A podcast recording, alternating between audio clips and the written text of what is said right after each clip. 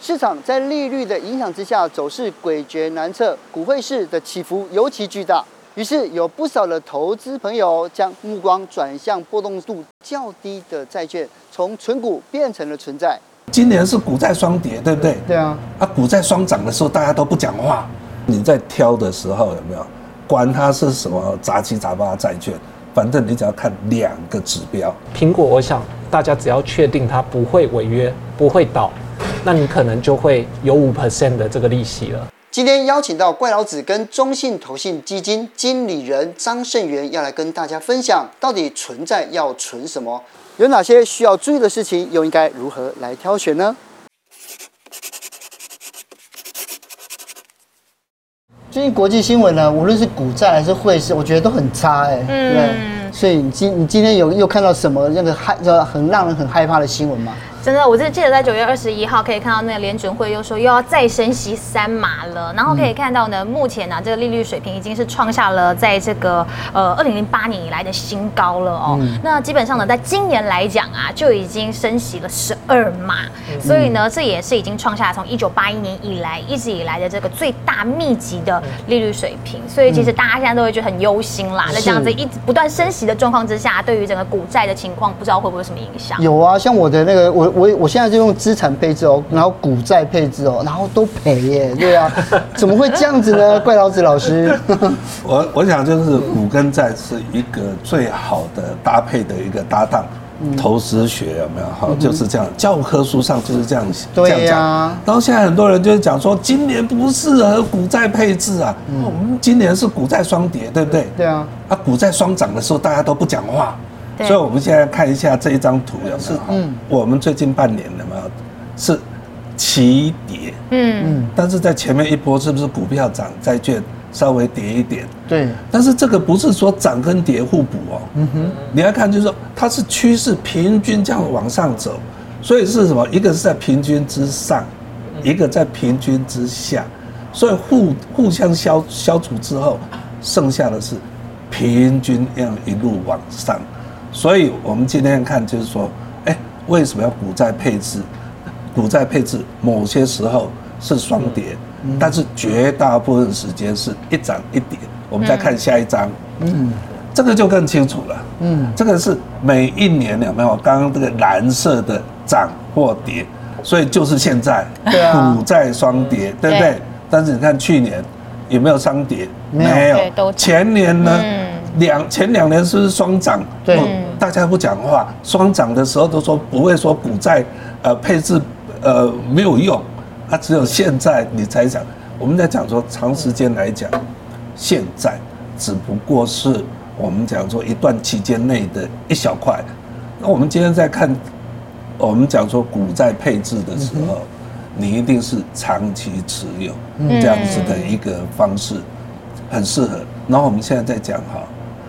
等到下一波就是降息来救经济，嗯，那时候债券怎么跌的，这时候就会怎么涨。可是我想问一下，那一样是股债双杀，像如果从一个专业经理人角度来看，你怎么看呢？对，其实股票啊，在过去我们都是在景气好的时候去参与股票，但如果说今天景气比较衰退或趋缓的时候，我们会去买债券。因为你希望有一个稳定的报酬率，嗯，但这也造成了说股票跟债券在这个相关性上面可能都是负相关或低度相关，也达到一个长期资产配置的效果。但在这一年呢、啊，我们发现一个特别的现象，就是股债刚刚提到双杀的一个状况。那这主要的原因就在于说，联准会再把市场上面的资金啊抽回去他自己手上，抽到最后呢没有钱了。所以市场就会回到基本面上面，那这个基本面指的就是未来的景气到底会在更加稳定，还是甚至变成一个衰退的状况？嗯，这就决定股债上面要做一些基本的调整。嗯，不过其实可以看到，因为前两年嘛，都一直是在降息的状态，所以当然是市场上有非常多的资金。那现在美国一直不断的在升息，也可以看到债券的价格一直在往下修，显然现在进入了一个债券的大空头的这样的一个状况哦。也想请问怪老子老师，那面临现在这个情况，你还会再建议散户增加持有债券的比例吗？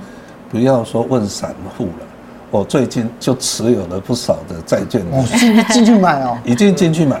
那很多人就问我说：“你为什么现在进进去买？你为什么不等升息到到底的时候，对啊，你再买呢？我说千金难买早知道了，嗯，谁晓得就是说升息会升到什么时候？而且呢，不是说真正升息的时候有没有哈？债券才会跌啊，嗯哼，就好像就是九月二十一号的时候有没有哈？我们不是升息三码吗？对，我赶快隔天一看，哎，债券是涨，那怎么会是这样？不是说这升息的时候会呃会跌吗？其实就是消息一出来的时候，已经跌完了，已经跌完了，已经跌过了，已经反应完了。所以意思就是说，当消息说还要再继续跌的时候，其实现在的价格就已经反应了嘛。嗯，所以不要太贪心，我就是分批买。所以分批到现在，我已经其实是买了一段了。而且啊，如果是二十年期的公债 ETF，嗯，在从最我们最近一两年最高点跌到现在。已经跌了三十五个 percent，是才一年多，嗯，跌了三十三十五个 percent。那现在重要的就是说，好，将来降息的时候，你怎么跌的速度，它涨起来的速度一样那么的快。如果你这是一笔闲钱，哦，不是立即要用到，现在呢？就正是买债券的好时机。嗯，不过呢，其实也想问问 Ryan，因为大家都会觉得说，那我是不是刚好可以趁机会逢低买进？但是我想应该也有很多人现在的状态是手上的银弹不够啦，可能都在股票里头了。那纵使如果我想要去买一些觉得比较稳定、保险一点的债券，那现在这个时机点适合卖股换债吗？其实我们建议投资人慢慢的把股票的部位转移到债券这边去，那就是建议卖，对不对？对，建议卖，建议卖。那这个角度其实也蛮简单的，就像老师刚刚提到的，我们升息啊，为什么要升？一般就是为了应应这个通膨往上。那今天如果通膨要往下走，代表的是什么？景气没有那么热了嘛，通膨才会往下走。那这也代表说，整个基本面上面来讲是比较缓的，是比较弱的。这时候当然央行就变得不升，或者是甚至可能降息。这个时间点离我们并不远哦。在联准会这一次的这个会议上面透露出来的数据啊，明年的利率到了四点六个 percent，年底今年年底四点五，明年四点六，差一点点，它接着就会持平了。那也代表它不太升息了。当你不太升息的时候呢，景气就是慢了。那接着债券的这个。不管是在利息啊，是属于一个比较高的一个水水准，那再来就是未来还有可能降息的一个机会，所以我们说债券的投资价值慢慢在明年其实会持续的显现出来。嗯哼，呃，那但是如果以这样的一个状态之下，会建议大家用什么样的一个策略跟方式来进行，就是以股换债的加码？嗯，我们建议啊，现在的这个配置比重可以是六四，也就是债券是六。股票是四，这么多哦？对，因为整个景气的一个转变啊，其实在未来一年会开始持续的发生。那如果说每一次这个利率上弹，如果有零点五个 percent，简单来讲，这次联准会就提升了这个利率零点七五 percent 嘛，那就在这样的环境里头去做一些加码。那随着联准会的利率往上，你不断的去做这个加码的动作，第一个你会拿到更好的这个利息。第二个，你还有未来这个资本力的往上的这个空间。那这听起来感觉债券应该是现在大家都可以积极参与的一个投资的项目跟标的，但是也想请教 Ryan 哦，因为很多的退休族他们很爱买那一种债券型的基金，真的，然后希望可以用这样的方式稳定的来领一些这个月配嘛。嗯。不过呢，现在其实也有一些人会开始用一些债券型的 ETF，那它跟债券型的基金之间又怎么来比较呢？债券 ETF 其实在二零一七年啊才开始在台湾做挂牌，所以投资人可能熟悉度没有那么高。债券 ETF 它也是像。哦，我们常买的这种股票 ETF 一样，它是比较简单又透明的。举例来讲，美国公债 ETF 听起来就是买美国公债。对，是。那如果今天是投资等级的公司债 ETF，那买的就是一些性评比较好的公司所发的债券。所以这样的 ETF，第一个它的透明度啊，是比一般的基金复杂式的操作要来得高。对。那第二个的话，就是买债券 ETF 的这个。交易费用啊，嗯，其实，在手续费上面是千分之一点四二五，就是我们讲的券商下单的手续费啊。当然，或许还有一些折扣。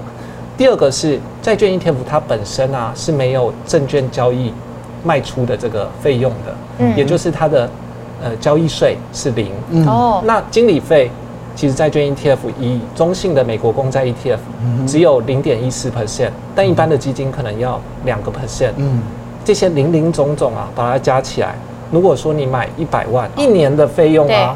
可能会差个一万七千块哦，差那么多。的基本的，我们讲交易费用、经理费用，嗯，这样子的一个费用啊，如果省起来，其实就是一种报酬率。嗯哼，所以我们说，一样在投资债券上面，你想要获得债券市场的利息，还有这些价差的空间，实际上你的费用啊可以更低。透过债券 ETF 的一个参与，那它现在的债券 ETF 很多都是这个海外的利息，嗯，那它也不会课到。我们这个国内的利息所得税，嗯，这个是另外一个很大的一个优势。如果说这样子的话，是不是什么那个债券的 ETF 都可以买，还是要要要到底要怎么挑呢？哦，我们刚刚讲说哈，债券的啊哈是持有债券不会亏损，是本息都落袋，嗯，所以呢你要买不会被倒账的嘛。例如说国债那一种嘛，像美国不一定是国债，国债当美国公债我们不用担心它会倒，嗯，但是投资不是一定要。最安全的，嗯哼，哦，就好像就是苹果的公司债不好吗？亚马逊的公司债不好？台积电也有公司债啊。啊，对，没错，只是台积电公司债那个利利率很低啊。所以我们现在为什么才都是美国的那些债券？他们现在债券 ETF 呃有分投资等级以及非投资等级。非投资等级有没有？其实就是高收益债，美其名为高收益，叫乐色债。但是你在挑的时候有没有？管它是什么杂七杂八债券，反正你只要看两个指标，一个就是值利率，你买债券你要利息，对不对？嗯。你希望利息高一点、低一点，就是看值利率。嗯。第二个就是看存续期间。存续期间。啊，存续期间这个是在每一档债券 ETF，它都会公布它现在的存续期间是多少。嗯哼。存续期间是什么？存续期间就是它对殖利率的敏感度。如果是二十年期的公债，它的存续期间大概落在十八左十八左右，意思是什么？殖利率每上扬一个 percent，嗯哼，债券价格会跌十八个 percent，嗯，是的。所以现在如果只是上扬两个 percent 的话，嗯，就会跌三十三十几，对，现现在就就是这样嘛。啊，所以呢，我会建议。你现在要买的话，进可攻退可守的债券 ETF 有没有？是什么？殖利率要高，嗯哼，存续期间也要高，嗯，为什么存续期间要高？这样它往上涨的时候，它的这个比例就会翻更多。是的，也就是说，我们现在那么快的跌下来，将来也会那么快的涨上去。对，但是存续期那个高那个长是多长？三年、五年不是？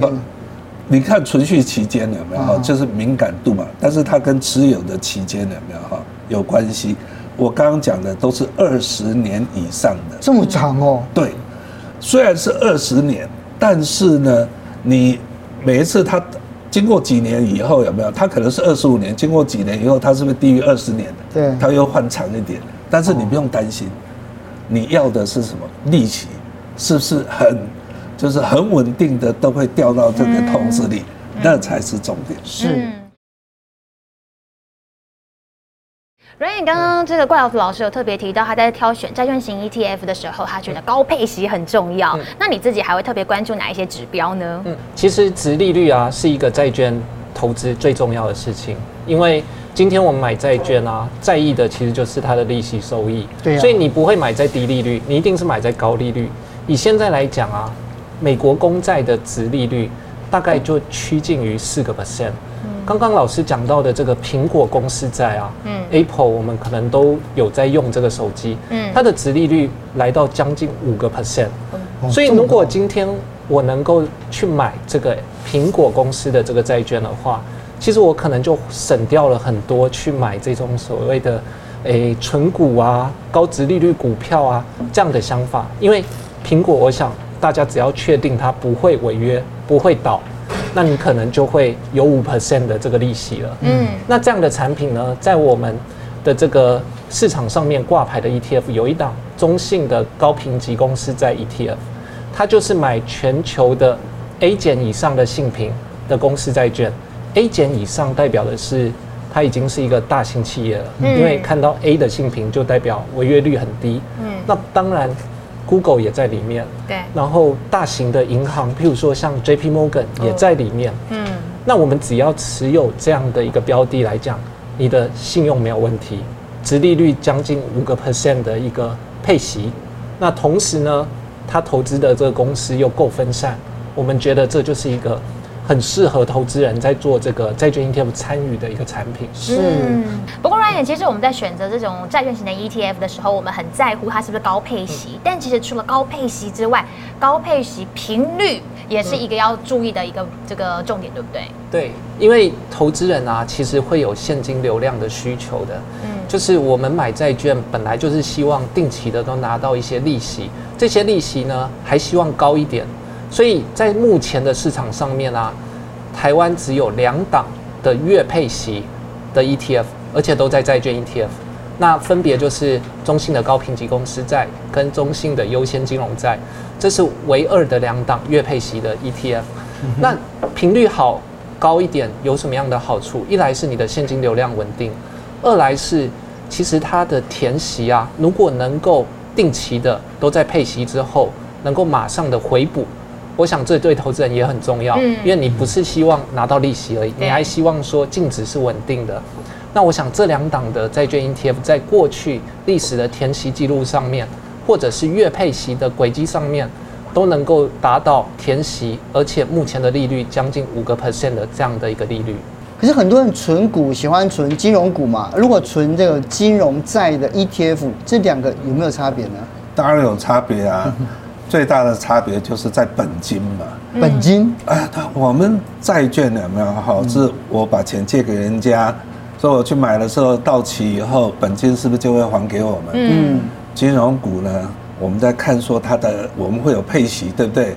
可是这个配息会不会像金融债利息那么准确的、那么精准的把那个金额给你呢？好像不会啊。我觉得有赚钱的时候多一点，没赚钱的时候少一点像最近他们一直拿说那个保险理赔赔很多，不想发利息。没有错了。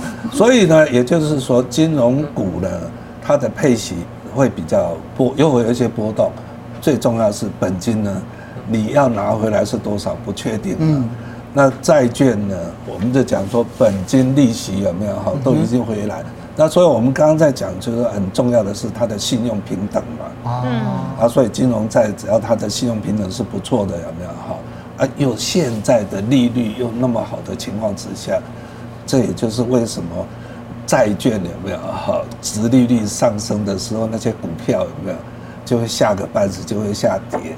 所以一样嘛，就是你要买的时候呢，现在其实是买债券好时机，道理就是在这里。嗯，所以 Ryan 你的想法也是跟郭老子一样，也是觉得也是比较看好金融债的 ETF 吗？对，其实金融债啊，它是银行或者是说这些保险公司发行的债券。那其实我们一般很少听到这个银行或是保险公司频繁性的倒闭。我想这个应该是一个高度监管的一个行业那你每。次一倒就对市就很大对，事很大肯定就很大。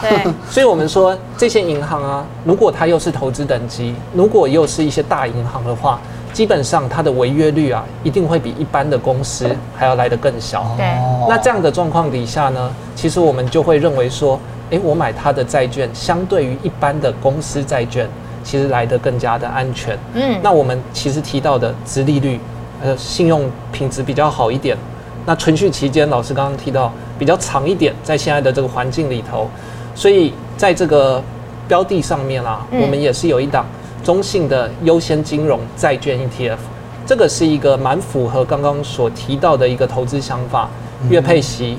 配息率将近五个 percent 的一个收益，那包含了全球的重要的金融机构，嗯都在我们的这个产品的债券里头。是这样。如果这个债券的 ETF 有这么好的话，但我们要怎么样能够再进一步提高或优化它的绩效呢？我们讲说哈，其实这也是投资组合里面的，没有，或者是资产配置里面一个很重要的，叫做再平衡了。嗯所以再平衡就是我过了一段期间以后呢，我看谁的呃涨的部分比较多。像比如说，如果说我们本来是五五，嗯、可是经过一段时间以后，我的股票有没有哈？它涨得比较多，债券涨得比较少，嗯、所以是不是就不会是五五了？嗯，那、啊、这时候要怎么再平衡呢？卖掉贵的，涨得多的有没有来补涨得低的嘛？嗯，好，所以像现在债券 ETF 不是跌的比较多吗？啊，刚刚一开始我们不是在问说你要不要卖一些股票来补债券的？是啊，你从那个再平衡的角度，也就是说，我现在应该是卖掉一些股票，有没有？来补债券的这个涨很多的，我都舍不得卖。啊，这个就是贪心的人？最后的结果就是说，其实我投资这么久，我到最后有没有？就一句话，真的是就是越机械化的投资有没有？获利越高，这样才能够克制人类的人性的贪婪与恐惧。是，也就是说，下跌的时候还会不会跌下去啊？啊，不用管，现在已经跌那么多了，你就照着把那个呃高的股票卖一些过来。不过我刚刚在讲的这有个很重要的，就是这个不适合个股，哦，不是，但是这个只适合 ETF。也就是一篮子的股票或一篮子的债券，因为个股当你跌下来的时候，嗯不代表说它会反弹回去。对。但是如果 ETF 你选择的是一篮子的好债券、好公司的债券，或者是一篮子的好公司的股票，不会是只有一个。也就是说，一篮子你就不用去担心呃发生泡沫的问题。是。刚刚其实怪老子老师有特别提到，他是用非常的克制自己跟有纪律的方式来达到一个很完美的股债平衡。那 Ryan 这边你是怎么样增加自己在债券 ETF 上面的获利呢？我这里分享一个跟老师有一点差异的策略。老师刚刚提到的是这种比较资产配置的股债的这个挪移的这个概念。对，我这边如果说我们呃是比较喜欢这个所谓的债券的利息啊，希望能够长期参与的话。一个方法就是定期定额，因为债券 ETF 啊，它有利息，所以你长线上面在这个利率高的时候，你多扣几笔啊。但如果利率低的话，你就定期定额就好。这样子的话，第一个它可以维持你稳定的利息收入；第二个的话就是，如果你买的债券 ETF 里头的债券啊，它的违约率啊是比较低的。嗯哼，那其实基本上你不太会倒，而且又分散了，所以你长线上面的这个。呃，我们讲说净值啊，还是走势啊，其实它因为你利息的累积，一定是会往上走的。嗯哼。所以我们推荐的策略就是，你找这个投资的标的是比较分散的，或是比较稳健的，那月配息的一个产品，然后长线的领它的利息收益，你也不用再去管联准会了，你就定期定额的扣，利率好的时候多扣几笔。嗯哼。那特别是我们刚刚提到的，不管是这个中性的高评级公司债，或者是中性的优先金融债。